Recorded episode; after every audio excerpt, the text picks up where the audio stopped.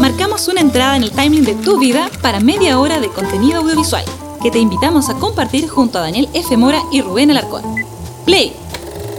Hola, ¿qué tal a todos? Sean todos bienvenidos a esto que es una nueva emisión del Editando en Vivo, este programa que tras mucho pensarlo, mucho debatirlo, hemos traído el podcast que nos hizo famosos a esta plataforma de Instagram. Y como aquí nos gusta hacer especiales, vulneramos todo lo posible esta plataforma de manera de que podamos hacer una suerte de multicámara. Es por eso que ahora le damos la bienvenida a nuestro orondo director, Rubén Alarcón. Hola Rubén. No sé qué tan famoso nos hizo en realidad. ¿eh? igual es como mucho decir que nos hizo famoso. Pero sí, aquí estamos haciendo un nuevo viernes de Editando Live, preparando material para después tener el Editando Podcast disponible en Spotify y todas las plataformas de podcast. Hola Daniel. Hola Rubén. Hemos, estamos aquí de vuelta en una semana más. Estoy eh, orgulloso de nosotros porque hemos podido tener dos semanas consecutivas. O sea, hemos estado todas las semanas, pero no todas las semanas el día que habíamos prometido, que es el día viernes. Así que no, muy contento de, estar aquí. En esta ocasión tenemos una pauta muy bien definida, como, bueno, en realidad eso es la costumbre, suele ser así. Siempre, siempre. Siempre. ¿Qué tenemos en, pauta? Lo primero, esta semana en editando.cl publicamos los secretos de estas transmisiones, porque nos pasaba en todas las semanas que alguien se sorprendía por la calidad de nuestro stream. O sea, aquí todo lo que ustedes vean que copie de esta forma lo está sacando de nosotros. O sea, a nadie se. No. En realidad, esto, esto era muy fácil de, hacer. Es un poco rebuscado, eso sí, como menciono en, en las publicaciones. Nosotros lo quisimos hacer así porque lamentablemente somos comunicadores audiovisuales titulados y nos gusta complicarnos la vida. Entonces, en este momento en editando.cl se encuentran con dos entradas. La primera es cómo utilizar tu cámara Canon eh, como webcam que es lo que está haciendo eh, Daniel en este minuto. Exacto, yo estoy con mi cámara Canon, que me ha acompañado muchos años, y está conectada por USB, no utilizo ningún tipo de capturadora de imagen, y ahí está explicado. Además menciono que las cámaras Canon tienen mucha suerte porque al menos sus modelos recientes cuentan con una eh, aplicación que Canon lanzó hace un par de semanas que aun cuando aún está en beta y presenta algunos errores un poco tontos, permite utilizarlo como webcam. Entonces ahí encuentran toda la información. Y también la segunda parte de todo esto es cómo meter estas cámaras en, Instagram. Entonces ahí menciono los dos métodos que yo recomiendo. Eh, uno es el Yellow Duck, que es el que utilizamos nosotros, pero ahí tienen más información. Así que en editando.cl son las entradas más recientes, así que pueden echarle uno. Bueno, como para resumir un poquito, decir que cuando tú conectas la cámara, la Canon, básicamente son dos pasos que hay que cumplir y como bien tú adelantabas, eh, ahora con la nueva aplicación de Canon se hace todo más fácil siempre y cuando eh, su modelo de cámara Canon esté, digamos, aparezca en el listado que Canon publicó de cámaras que están aceptadas y siempre y cuando trabaje con Windows porque eh, no está todavía disponible para Mac, pero eso va a tener, lo más seguro es que va a tener actualización.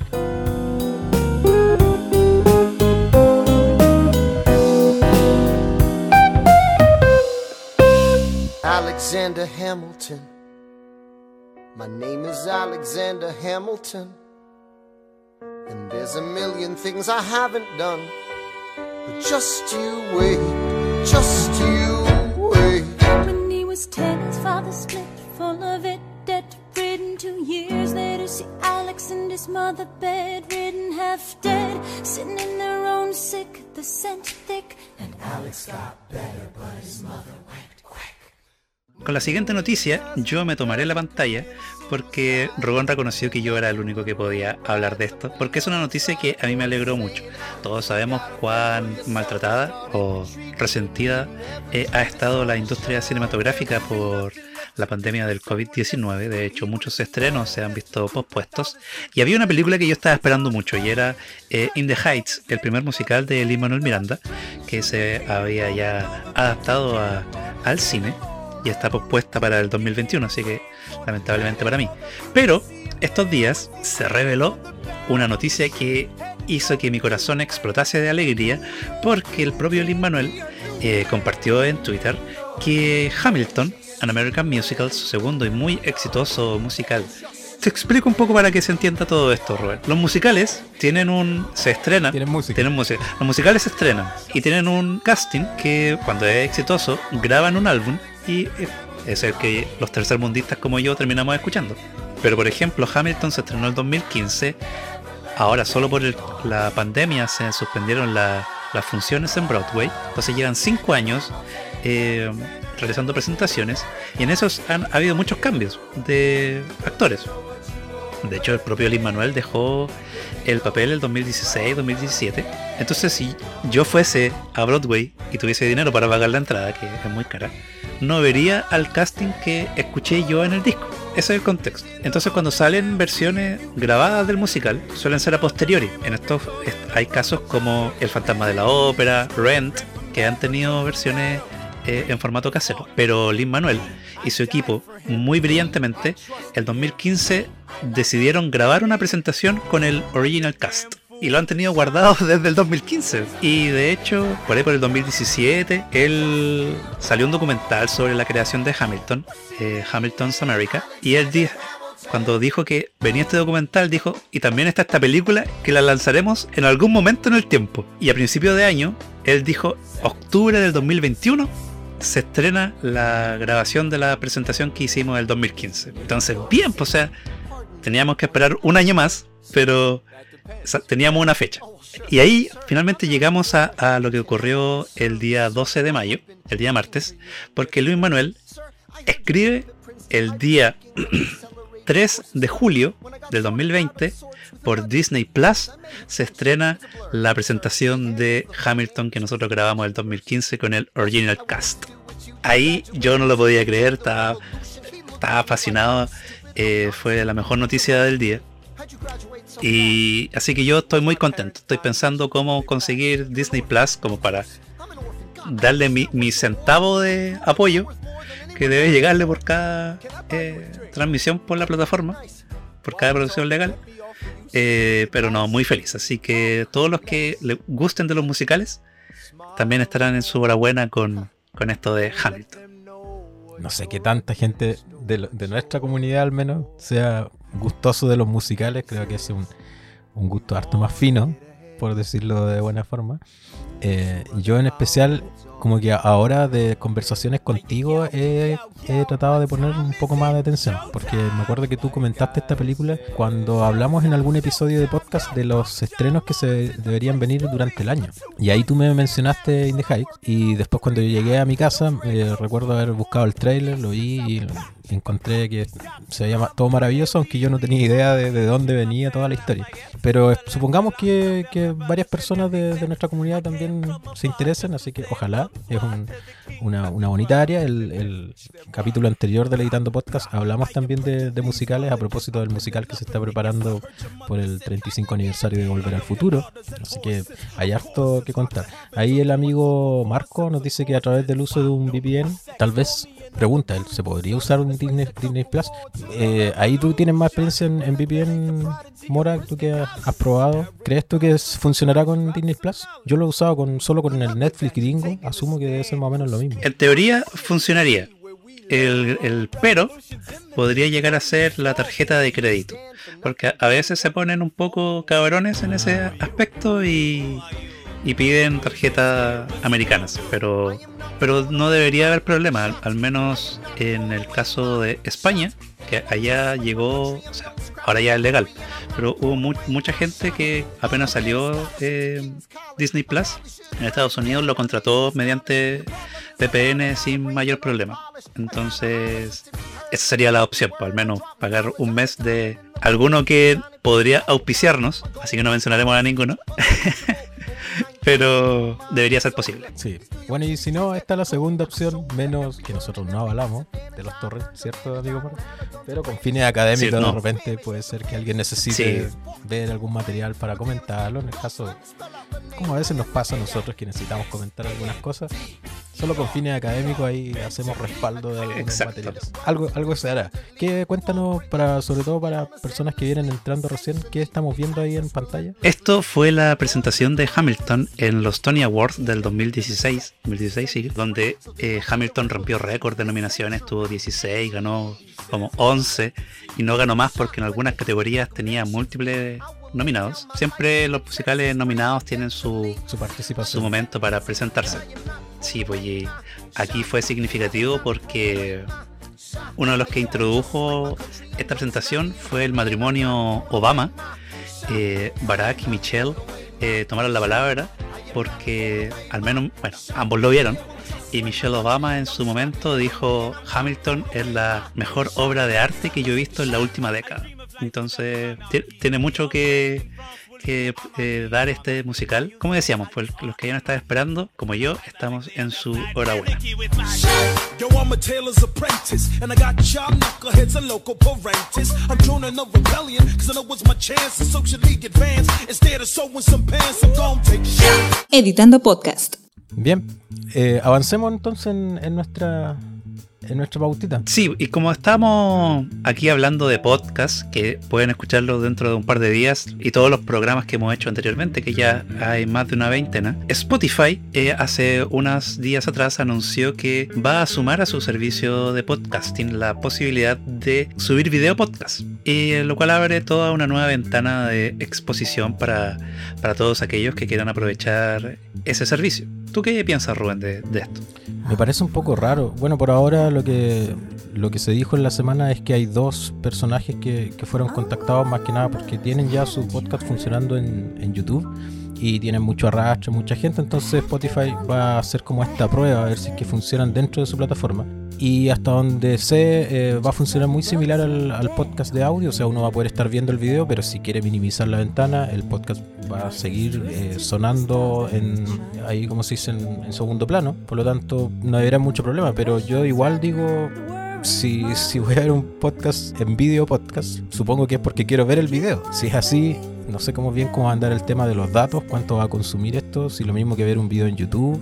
Si es así, ¿por qué no tener, verlo en YouTube nomás? Si la gente va a poder minimizarlo solo para quedarse con el audio, entonces ¿cuál es el sentido que sea un video podcast? No sé bien todavía cómo, no me lo puedo imaginar mucho. Yo de verdad que en Spotify hay videos disponibles, pero yo nunca he visto un video en Spotify. No, no he tenido la necesidad. No sé si a ti te ha pasado que, que hayas visto mucho rato video en Spotify. No, en realidad no, es que en el fondo igual nosotros estamos acostumbrados a YouTube, ahí ver todas las cosas en la plataforma por antonomasia de video. Por ejemplo, yo que utilizo Apple Music, que es mi servicio de música por streaming, eh, también cuenta con videos y se me olvida la mayor parte del tiempo. En ocasiones estos videos, especialmente los más recientes, están en 4K y todo el- toda la faramaya. Es algo que debería aprovechar, pero se me olvida. En realidad no, no, no- mi cerebro no computa ambas Eso me cosas. pasa a mí con Spotify. Y aquí- Exactamente lo mismo. Sé que están ahí, pero en realidad no, ni siquiera como que los necesito. Probablemente si se organizan mejor, puede ser que uno termine acostumbrándose a esto, como programando el cerebro y eventualmente igual bus- busque videos en Spotify. Pero por ahora, a corto plazo, no, no me parece que sea tan necesario. Sí, la verdad es que es raro, pero habla de- del hincapié que le está poniendo Spotify, que es algo que se está viendo desde ya hace varios meses, un par de años, porque mm, es la forma más fácil que tiene Spotify de poder retener recursos, porque mm, pese a que tenga millones de suscriptores, muy pocos son de pago, en comparación me refiero, siguen siendo millones de usuarios de pago, pero muchos de sus ingresos se van en pagar eh, los royalties a los artistas. Entonces, por eso ha puesto tanto hincapié. Y lo cierto es que se ha llevado una gran tajada de- del mercado del podcasting, que hasta por desidia de Apple no lo supo aprovechar Sí. en su momento. Así que habrá que ver cómo evoluciona esto. Nosotros también estamos aquí siendo parte un poco de esta experimentación. Bueno, este es un video podcast. Sí, en cierto sentido, porque termina convirtiéndose en podcast eh, posteriormente. Pero, pero bueno, ¿qué le vamos a hacer? Así está el mundo y ojalá resulte. Que le guste, que, que- lo disfrute. Hay que reconocerle a Spotify, sí, que han sido pioneros en, en varias cosas. Han metido bien, digamos, sus luquitas cada vez que invierten. Cuando apostaron por el podcast, comprar An- Anchor y las plataformas que hoy día todo el mundo está utilizando para podcast, también fue como en verde, digamos, no, estaba muy seguro, ya existían plataformas de podcast, los podcasts no son para nada nuevos, en Chile tuvimos por muchos años una plataforma de nombre podcaster.cl donde varios de nosotros escuchábamos podcasts que ya hoy día ni siquiera existen, con gente que, que muy interesante, con muchos temas, y ya había podcast hace rato. Yo no sé si la, la gente que está ahí conectada, los amigos que están por ahí, tuvieron en algún momento su podcast favorito, escuchaban podcast antes o se sumaron solo ahora a esta onda de los podcasts, pero el podcast existe hace fácil 10, 15 años atrás, por lo bajo, no es nada nuevo. Y Spotify supo leer bien la tendencia, apostó, hoy día ha crecido un montón, como tú bien dices, la decida de, Apple, que también tenía los podcasts desde antes y no, no supo, a mi juicio, meterle, eh, sacarle todo el provecho, todo el partido. Así que ahí van a estar. Ahora ellos dicen que el video podcast es lo que la va lo que le va a llevar, habrá que creerle. Por algo sí, pues la verdad que ellos son los que conocen realmente las métricas de todo esto y si están probando, vamos a ver qué resulta. Editando podcast.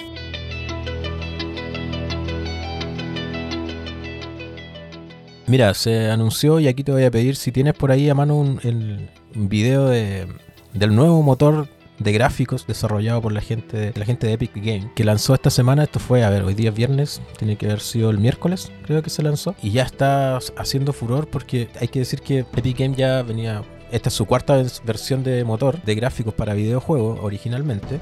Pero ¿por qué lo comentamos nosotros acá? ¿Por qué? ¿De dónde, digamos, cuál es la, aso la, asociación que le vamos a dar? Y es que este motor de gráficos es el que se utilizó para el rodaje de la serie El Mandaloriano o de Mandalorian eh, también a propósito de, Disney Plus, ya de la plataforma esta que estábamos hablando, una serie que expande el universo de Star Wars, del cual ya terminó la primera temporada y se confirmó la tercera cuando todavía no siquiera se estrena la segunda, porque fue demasiado boom en todos lados, impuso algunas cosas como el Baby Yoda, por ejemplo, fue de gusto de, todos los que en algún momento han participado de, de la saga Star Wars, eh, tanto actores como productores, por lo tanto era una sandía calá que ahí John Favreau iba a tener su medallita y iban a poder hacer nuevas temporadas. Lo interesante de esto es que según cuenta el video que ustedes están viendo ahí, que está silenciado porque está en inglés, no, tenemos los subtítulos todavía, así que le vamos a ir contando nosotros, es que se, se lanza este nuevo motor de videojuego y, y, está, tiene dos particularidades, por decirlo así, dos, dos cosas puntuales que son las que se destacan. Una es la manera en que se desarrolla toda la gráfica a través de unos pequeños eh, triángulos, podríamos llamarlo así, que ellos le llaman el nanit, como la tecnología nanit. Y otra es el tema de la iluminación, que ellos le llaman el lumen, y que permite a los desarrolladores de, de los videojuegos en general poder ir probando en tiempo real dónde van a poner las luces y cómo se va a ver, lo que obviamente se transforma en un ahorro de, tiempo considerable a la hora de desarrollar los videojuegos. Eh, claro, para, para el que es videojugador, le interesa saber que esto va a estar disponible en las plataformas de mm, PS, la PlayStation 5, que debiera ser a partir del 2021 según las publicaciones, eh, a mediados de 2021 por ahí, y que eventualmente también podría el, Unreal Engine 5, que así se llama este nuevo motor, ser compatible con PC, con Mac, con iOS y con Android para las plataformas móviles, eventualmente. Todavía no hay mucho más detalle, pero insisto, nosotros, ¿por qué tomamos esto? Porque nosotros no somos un podcast de videojuegos, aunque a Mora le gustaría tal vez, pero no es nuestra área. Porque básicamente, si ya la versión 4 del motor funcionó tan bien en, el Mandaloriano, evidentemente las posibilidades se expanden eh, al tener una nueva versión con mucha más capacidad, con mucho más detalle, con un trabajo lumínico, pero precioso. Ahí se hace una muestra con este personaje recorriendo un, lugar como una especie de caverna y en algún momento la cámara se acerca a, la tierra y a las piedras para que podamos ver el nivel de la textura, de la iluminación, la, la calidad de este render es impresionante, es de verdad, y eso está corriendo a tiempo real desde una PlayStation 5 que quiere decir que no es, no es un, Mac Pro, no es una cuestión que vale eh, 15 millones de pesos. Es algo mucho más, entre comillas, accesible para, para los, gamers. Entonces es impresionante. Ahora, ¿cómo se utilizó eso en el Mandaloriano? Bueno, a través de unos paneles LED, lo que hacían es que lo que antes se trabajaba a través de croma, a través de matte painting, a través de escenografía o locaciones de la vida real, hoy día se instalan grandes paneles LED y se generan eh, imágenes con la iluminación, con la gráfica, con todo, como si estuvieran en exterior, y allí los personajes actúan e interpretan. Los actores interpretan con estos paneles LED de fondo. ¿Cuál es la ventaja de eso? Evidentemente que las jornadas de rodaje, una escena que se está haciendo al atardecer, por, por, decirlo así, cuando el sol se está poniendo, bueno, el tipo de la gráfica puede hacer que ese atardecer dure 5 horas si necesitan, porque no sé, pues el actor se equivoca, hay que repetir, qué sé yo.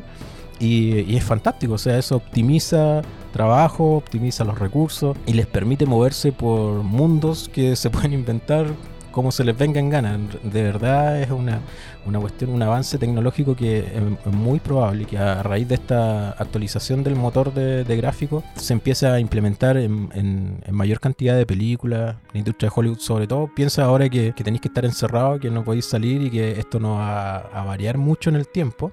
Evidentemente si algún día se liberan los aeropuertos y la gente puede viajar, de todas formas esta va a ser alternativa. Tenerlos encerrados en un set y hacerlos viajar a través de lo digital impresionante. Y nosotros lo más probable es que no nos demos mucho cuenta. Ahí Renny nos dice que yo me quedé pegada en la Play 4 solamente. Se había borrado de mi mente que había una 5. Bueno, Renny, yo ni siquiera tengo una 3.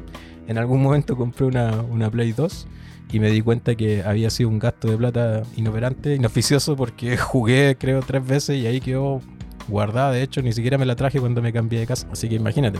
Por eso no he querido actualizarla. Pero, pero sí me parece interesante esto de que al actualizarse el motor de gráfico y mejore la calidad, el mundo del cine y el mundo de las producciones audiovisuales se pueda nutrir de esto para generar estos escenarios fantásticos.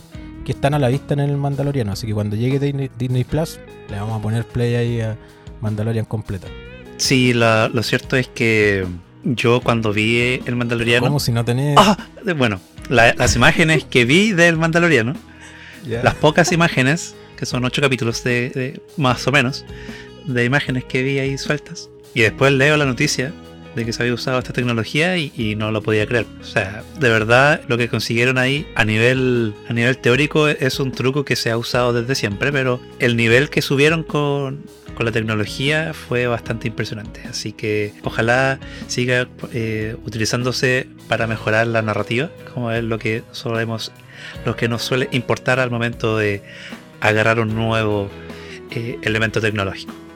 Ahí de nuevo hay que sacarse el sombrero y saludar a la gente de Industrial and Magic, que es la empresa que chuta, no sé, la historia del cine ha ido desde que se fundó, digamos, ha ido en la punta de lanza desarrollando tecnología, inventando cosas y ahora ellos innovaron con este sistema que se, se usó más de más del 50% de la digamos de esto de esta primera temporada del Mandaloriano, más del 50% se se filmó usando esta tecnología nueva.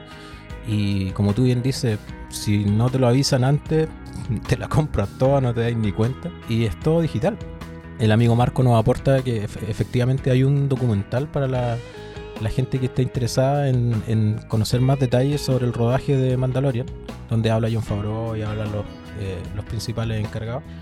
Hay un documental disponible para que lo puedan también buscar, a quien le interese y conocer un poquito más de esta tecnología.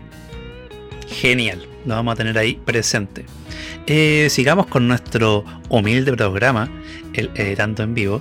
¿Qué quieres comentar a, continuación que tenemos en nuestra pauta? Mira, vamos a entrar a un tema siempre invitando a los amigos que nos puedan ir dejando sus, sus comentarios. Vamos a entrar a un tema que tiene que ver con, que lo hemos comentado ya en episodios anteriores, eh, tiene que ver con la nueva señal digital de televisión que está disponible para Chile y que hace unos, un par de semanas atrás se lanzó oficialmente un canal de televisión educativo que se llama TV Educa Chile, a través del cual la intención es poder aportar a los niños en sus casas en este tiempo de, de no escuela, digamos, de, de, quedarse en la casa y donde no están asistiendo a clases normales y poder ser un apoyo en la educación. Es interesante esto y es una bonita idea o un bonito proyecto, pero lamentablemente, como bien sabemos, en Chile las cosas no siempre se hacen del todo bien.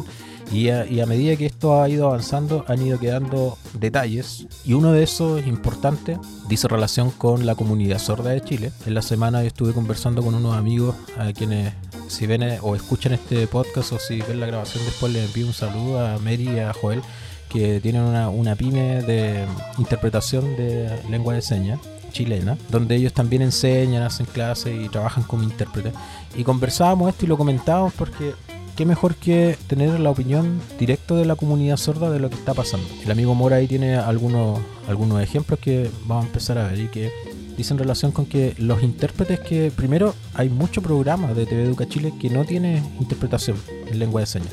Por lo tanto, la intención que era aportar a los niños, no todos los niños están siendo integrados, porque obviamente en este país hay un gran número de niños que son sordos y que en este minuto se están quedando afuera. Y lo segundo es que en emisiones gubernamentales, digamos cadenas nacionales como las que hemos estado viendo del ministro Mañalich y del presidente, anuncios y qué sé yo, eventualmente se están integrando intérpretes de mm, lengua de señas, pero en algunos casos que hemos visto los están obligando a usar mascarilla. Lo que uno podría decir, bueno, pero es que estamos en una situación de pandemia. Bueno, yo les quiero contar que normalmente el intérprete cuando uno lo graba, lo graba en un espacio aislado, retirado, sobre un fondo neutro, que a veces se elimina, otras veces se mantiene, y por lo tanto no es tan necesario. Primero eso, y segundo, que cuando el intérprete trabaja, él no trabaja solo con las manos, no trabaja solo con su lenguaje corporal, también trabaja con su, su boca, porque la comunidad sorda complementa el mensaje de la lengua de señas con la lectura de labios. Entonces cuando el intérprete va haciendo su pega de hablar a cámara, él va también eh, diciendo las palabras para que eh, la comunidad sorda pueda leerle los labios. Cuando tú le pones una mascarilla, automáticamente limitas eh, probablemente en un 50% lo que el sordo puede entender. Entonces hay que conversar esto y digamos, yo apoyo a estos amigos que me dicen, ya no, no sabemos bien con las comunidades han estado haciendo llegar correos, han estado haciendo llegar sus reclamos, pero de todas maneras falta, falta como bien dice Nies Urbani, eh, eh, falta esto de la inclusión y falta desde arriba hacia abajo. Em, tienen que ser aquellos que, toman las órdenes, ser un poco más inclusivos, preguntarle más a, la misma comunidad sorda. A mí me pueden preguntar como audiovisual y yo puedo dar mi opinión, pero yo no, soy el que vive esto de, ser sordo en el día a día, por lo tanto evidentemente puede que mi opinión no, no tenga toda la base. ¿ya? Me interesa eh, dejar eso asentado, que no solo pasa con, con, em, con estos comunicados, ¿ah? pasa también con el tema de la programación. Hay mucha parte de la programación, que la programación de TV Educa Chile es buenísima y ha sido bueno en muchos niveles porque también le permite a los, a los realizadores nacionales que están haciendo programas como el Perro Chocolo y como muchos de esos que las personas en sus casas le ponen a los Aguante el Perro Chocolo. Para mantenerlo ahí acompañados, pero no hay tampoco interpretación. Entonces los niños de la comunidad sorda pueden ver los dibujos y probablemente responder al estímulo del color, pero nada más. No, no saben qué están diciendo y mm, hay que entender que las animaciones no tienen el mismo lip sync, digamos, el movimiento de labios que tiene un, ser humano, que no sea yo porque yo tengo muy mala adicción pero de un humano normal y, lo pueden ir leyendo, pero en el dibujo animado no. En el dibujo animado normalmente uno anima las, vocales, eh, las vocales abiertas y son cerradas, y sería, o sea, no, no es mucho más. Entonces, cuando un niño ve eso, si, si no puede escuchar, difícilmente va a poder entender el mensaje como corresponde. Por lo tanto, es importante invertir en eso. Ahora, a los intérpretes tampoco se les puede pedir que hagan esto eh, ad honorem o por la buena onda. Evidentemente, tiene que considerarse dentro de las producciones eh, un ítem para poder eh, financiar intérpretes de señas en todos los niveles. Y eso el Estado tiene que velar por eso también.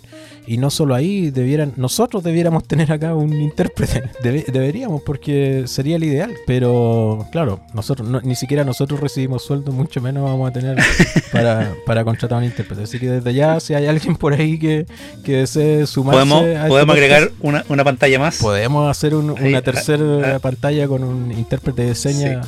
Oh, sería interesante eso, ¿ah? seríamos el boom de. Ahí sí ya la pata. Ahí la rompemos.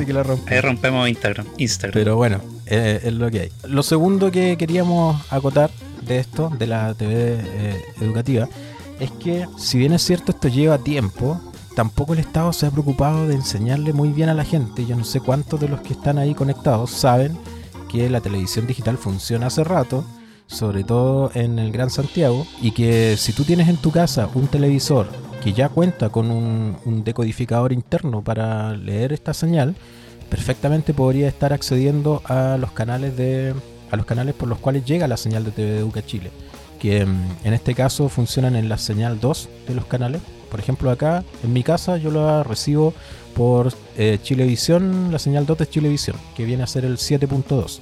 ¿ya? Y que eso es variable a nivel nacional y también las empresas de cable se han ido sumando. Y claro, dependiendo de la zona del país, cada zona tiene distintos canales por donde están llegando a través del cable. Pero también sabemos que hay mucha gente que no tiene cable, entonces solo depende de lo que pueda sintonizar en su televisor. ¿Cómo, cómo podemos a- eh, acceder a eso, Rubén? Les iba a contar, nosotros en editando.cl hace 10 años, 10 años, me sorprendió de verdad cuando le digo, le cuento al amigo Mora, oye, ¿sabes? Yo me acuerdo que nosotros publicamos eso en algún momento, déjame revisar.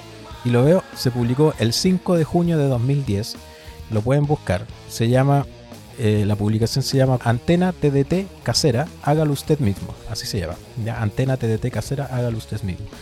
Em, eso está ahí desde junio de 2010. ¿Por qué? Porque en ese momento se nos engrupió, en buen chileno, nos vendieron la pomada de que todo Chile íbamos a tener televisión digital terrestre y que iba a ser una maravilla. Bueno, eso ya lo conversamos en el episodio anterior, no fue tan así. Pero ahí nosotros publicamos un tutorial que es muy sencillo. El cable coaxial que usted tie- tiene en su casa, que funciona para conectar el televisor a la señal de cable, ese mismo cable usted lo puede comprar por metro en una ferretería y probablemente le va a salir más barato incluso.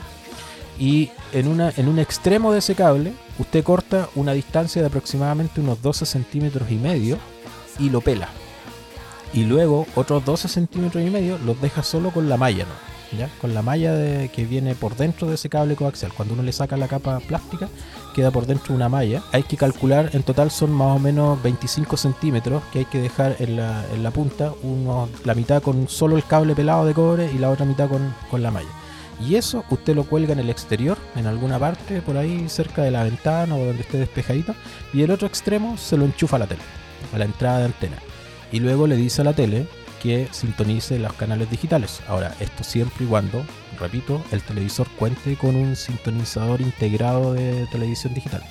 Si no lo tiene, digamos, si yo tengo aquí frente mío, por ejemplo, de monitor un televisor que es más viejito, si no lo tiene, la solución es comprar un decodificador que ya son mucho más baratos y, y están más ma- masificados, digamos, las tiendas de electrónica, incluso hasta es una, una ferretería más evolucionada, de repente los puede pillar y no son tan caros. Se compra un decodificador y la antena que usted conectó, eh, que se hizo caseramente, la conecta al decodificador y después del deco a la tele. Y así puede sintonizar estos canales digitales para poder acceder a, por supuesto en este caso, TV Educa Chile, y para que sus hijos puedan eh, educarse ahí con programación súper buena, súper interesante, toda nacional, en su gran mayoría son dibujos animados, eh, pero hay, también otros formatos y, y todo es muy bueno, hay muchas piezas regionales que de otra forma a lo mejor nosotros nunca habríamos visto, no habríamos tenido acceso. Pero ins- insisto, si su televisor tiene sintonizado pero no tiene la antena, hágase, construyesela barato, unos metritos de cable, lo pela en la punta, lo deja hacia afuera y funciona, de verdad que funciona, eso está más que probado, lo probé yo aquí en mi casa, lo probaron unos amigos en Santiago cuando me enviaron el tutorial, esto imagínense, hace 10 años atrás. Y todavía no tenemos estandarizada esta televisión digital. Chile, siendo Chile. ¿Cuántos pobres audiovisuales, cuántos jóvenes entraron a estudiar esta innoble carrera engrupidos por la televisión digital? Esos jefes de carrera inescrupulosos que utilizaron esta reforma comunicacional para cautivar a jovencitos pobres, porque encima Santo Tomás es pobre. Pero no se así, no, pues, no, bueno. ya, continuando con el programa, eh, con este editando en vivo. Vamos bien de tiempo, ¿no? Sí, nos quedan eh, 18 minutos, Ah, así que tenemos para nuestro último tema precisamente. Perfecto. Ayer nosotros con Rubén estábamos conversando la, la pauta, qué conversar, qué hablar hoy. Y en un momento él, duda, un poco duditativo, dice, oye, pero leí por ahí, así como se me apareció por Twitter, que habría una sexta temporada de Breaking Bad. Y yo le digo, nada que ver, viejo. ¿Cómo se te ocurre pensar eso? Así que estuvimos ahí investigando. Investigando. ¿Y cuál es la verdad, Rubén? Bueno, la verdad es que se trataba de un infame OAX. Y para la gente que no probablemente no está muy asociada al tema de internet, El hoax es una terminología que en realidad quiere decir que es un engaño, una noticia falsa que se lanza solo con el fin de poder eh, atrapar incautos. Y claro, la noticia de la sexta temporada de, de Breaking Bad era eso, un hoax funcionó muy bien en algunos niveles porque varios, a varios les entró la duda. Yo como que la pensé, dije, Sí, "Mm, no creo, pero de todas maneras voy a averiguar porque uno nunca sabe y siempre hay que confirmar dos veces antes de publicar cualquier cosa. Pero eso es lo cierto. sí, porque, eh, sí, porque al final la noticia, al menos la de mayor antigüedad que encontramos, hablaba de una posibilidad en el futuro tras el fin de Better Call Saul. Claro. pero no había nada conversado. Vince Gilligan no había dicho, no, así vamos a hacer. Quizás en, en volá, decía, en volá hacemos algo. Pero ahí se nos prendió la ampolleta con Rubén y dijimos, y si hablamos de series que ya hayan terminado y que nos gustaría que hiciesen una nueva temporada. Así que ahí estuvimos y aquí traemos unas cuantas. Así que Y ahí queremos preguntarle igual a la gente. ¿Les gustaría alguna serie que, que ustedes veían y que terminó, que se hiciera una nueva temporada? O tal vez ni siquiera una serie, tal vez una saga de película. O sea, voy a, voy a inventar. Supongamos que alguien rayó con el padrino y las tres que hay no le son suficientes y quisieran que se hiciera una cuarta. Se ha hablado mucho, por ejemplo, también como OAX, esto que estábamos conversando, sobre una cuarta entrega de Volver al Futuro. ¿Habrá alguna serie que a ustedes les, les tinque que se haga otra? ¿Cuál sería si tuvieran las lucas para financiar un- una nueva temporada? ¿Cuál sería? Ahí nos cuentan. Ahí Nies Urbani nos dice que God sí o sí. claro, Ahí él le pondría todas las fichas. Claro. Cuéntame nomás, Mora. Sí, pues yo eh, hice ahí mi tarea y como soy el, el switcherman, el switchman aquí eh, editando en vivo, preparé el mi material de apoyo. Muy bien. Y la primera serie, porque al final esto tiene que ver, mi decisión en las series que voy a mencionar, tiene que ver con series que quedaron inconclusas en su mayoría. Traje tres. Entonces no tuvieron el cierre eh, buscado por su autor. Y de hecho, dos de estas comparten a su autor. Porque, por ejemplo, Rubén quizás lo mencione, pero a raíz de la noticia, él decía, no, yo me gustaría ver algo más, una temporada más de Breaking Bad, por ejemplo. Pero para mí, Breaking Bad ya cerró bien, como para ver algo en el futuro, me refiero, así como no como Better Call Saul que agarra un personaje X y expande su mundo y puede tener repercusiones con Breaking Bad, pero como que no me interesa, por ejemplo, por mencionar, pues, ver algo nuevo de Los Sopranos o algo nuevo de How, How I Met Your Mother. Pero la primera serie que menciono es Pushing Daisies.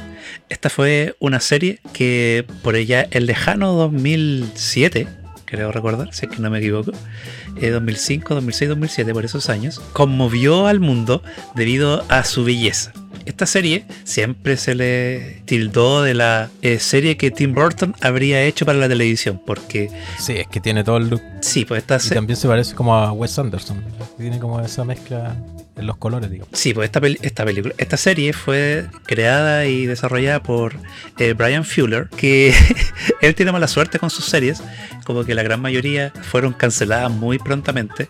Él es, no, no sé, debe tener un, un genio de perros, porque no, no me lo explico. Bueno, esta serie, para comentarlo rápidamente, cuenta la historia aquí del personaje, no me acuerdo ya el nombre de los personajes, pero está Lee Pace, que luego siguió una carrera también en la televisión y en el cine, que él tiene la capacidad de revivir a los muertos con un toque. Como que los toca y los revive, pero si los vuelve a tocar, el muerto eh, vuelve a, morir. El asunto es que él en su niñez, que son las primeras imágenes que se vieron, él eh, se enamoró de una chica, de una niña que era su vecina, se dejaron de ver y volvió a saber de ella cuando fallece. Entonces él va a verla y la revive, la, toca. Y ahí comienza toda la serie en el fondo, donde se va mezclando un poco de, de misterio y cosas. La mezcla era un poco extraña. Y este romance que es de los romances más tiernos y bonitos que se ha visto, porque tanto ambos personajes se amaban y tenían su relación, pero no se pueden tocar.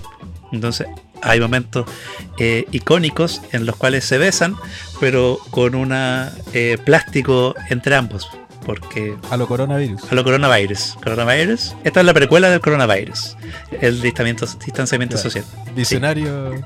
Así que esa es la primera serie que yo me gustaría eh, ver algo más. ¿Cuánto tuvo? Esta serie duró una temporada y media porque coincidió con la época de la gran huelga, una de las grandes huelgas de guionistas que hubo en la industria hollywoodense. Entonces tuvo una primera temporada que fue muy bien, muy bien recibida. Y ya para la segunda coincidió con esta huelga y quedó a la mitad. Entonces como que hicieron un final ahí muy apresurado. Entonces una temporada más a mí me gustaría poder ver. ¿Y hace cuánto? Esto fue hace como 10 años. Hace como 10 años ya. Sí, esto como de Claro. 2007, 2006, por ahí. Claro, yo pensaba en eso que tú. Sí, pues tiene mucho sentido eso que tú dices, que una cosa es que a uno le haya gustado la serie y otra cosa es que no haya cerrado bien. En ese sentido, ahí me complicaste más la vida, porque efectivamente, si ya me costaba pensar en la serie, más me cuesta pensar en el hilo argumental para ver si cerró o no cerró. Efectivamente, yo había pensado en, No, pero- en- en Breaking Bad, pero también porque, claro, Walter ya no, no corre y a menos que fuera modo de, de flashback, eh, no, no lo podrían meter en la serie. Y claro, cuando se hizo el camino, también se como que se sembró esta semillita de que podría haber una sexta temporada, pensando en el desarrollo de. Jesse Pickman. Claro, pensando en el, en, en el viaje de Jesse Pinkman ahora como ya más maduro y, y lo que podría ser, digamos, una vez que ya huye de la policía después de lo que podemos ver en la película de El Camino. Entonces, sí, podría ser. A mí me gustaría más que nada porque Gilligan ha demostrado que tiene músculo narrativo para mantener ahí, aunque no tanto con El Camino porque la encontré bien malita, pero sí con Better Call Saul. La serie de- del abogado va, pero viento en popa, de verdad que buenísima, cerró esta temporada. Eh, publicamos en algún momento ahí en el feed de Instagram también el, todos los planos del último episodio. Están pero de lujo, muy bien fotografiados y todo, entonces me encanta como él narra y ahí yo creo que si hubiese una sexta temporada no, no dudo que sería de, de buena calidad. Quizás si pienso en otra serie que haya cerrado, mira, ahora me acordé de una, que bueno, y una chilena, aquí te voy a ir de espalda, no, Ah. no la había pensado nunca, la versión chilena de la oficina, la Office, de Office, de Office inglesa, de Office norteamericana, pero en Chile se hizo en su momento, no, no recuerdo el año, pero se hizo una versión chilena que se llamaba La Office y que era protagonizada por este peladito Luis Ñeco. Luis Ñeco. Y era pero buenísima, de verdad. Yo me reía mucho porque el tipo era eh, muy eh, exagerado en su sentir de xenofobia, de, de racismo y de, claro, hoy día quizás las temáticas son, son temas, no sé si están los tiempos para eso, de verdad, pero en su momento creo que funcionó súper bien y se emitió por Canal 13 y Canal 13 le dio una temporada y después la canceló de una, y una temporada corta, ni siquiera fue como una temporada entre 10 capítulos, creo, 10 o 12, como mucho, no, no recuerdo bien, pero fueron pocos y después la canceló y no supimos nada más. Y hoy día, si tú quieres ver algo de eso, hay que como sumergirse en YouTube y estar buscando material ahí para poder encontrar. Así que sí, si yo tuviera que tuviera todas las lucas y tuvi- tuviera, pudiera invertir en algo, haría una otra temporada de la Office, la versión chilena de, de Office que nace en, Inglaterra, después tiene su versión gringa con Steve Carell y ahora. Y bueno, yo en su momento tuvo la chilena con Luis Ñeco. Ahí te dejo una mora, te sorprendí, ¿viste? Sí, está, eh, es- me sorprendiste en realidad. Eh, mucha gente le, le gustó esa adaptación. Eh, y bueno, quedó ahí trunca, como suele pasar con estas apuestas eh, chilenas. Mi segunda serie, y creo que va a ser la última que mencionaremos porque ya nos Ya, quedan dale, 8 no. minutitos, es otra serie de Brian Fuller.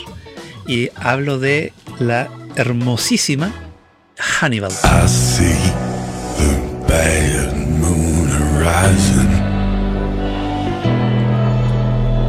I see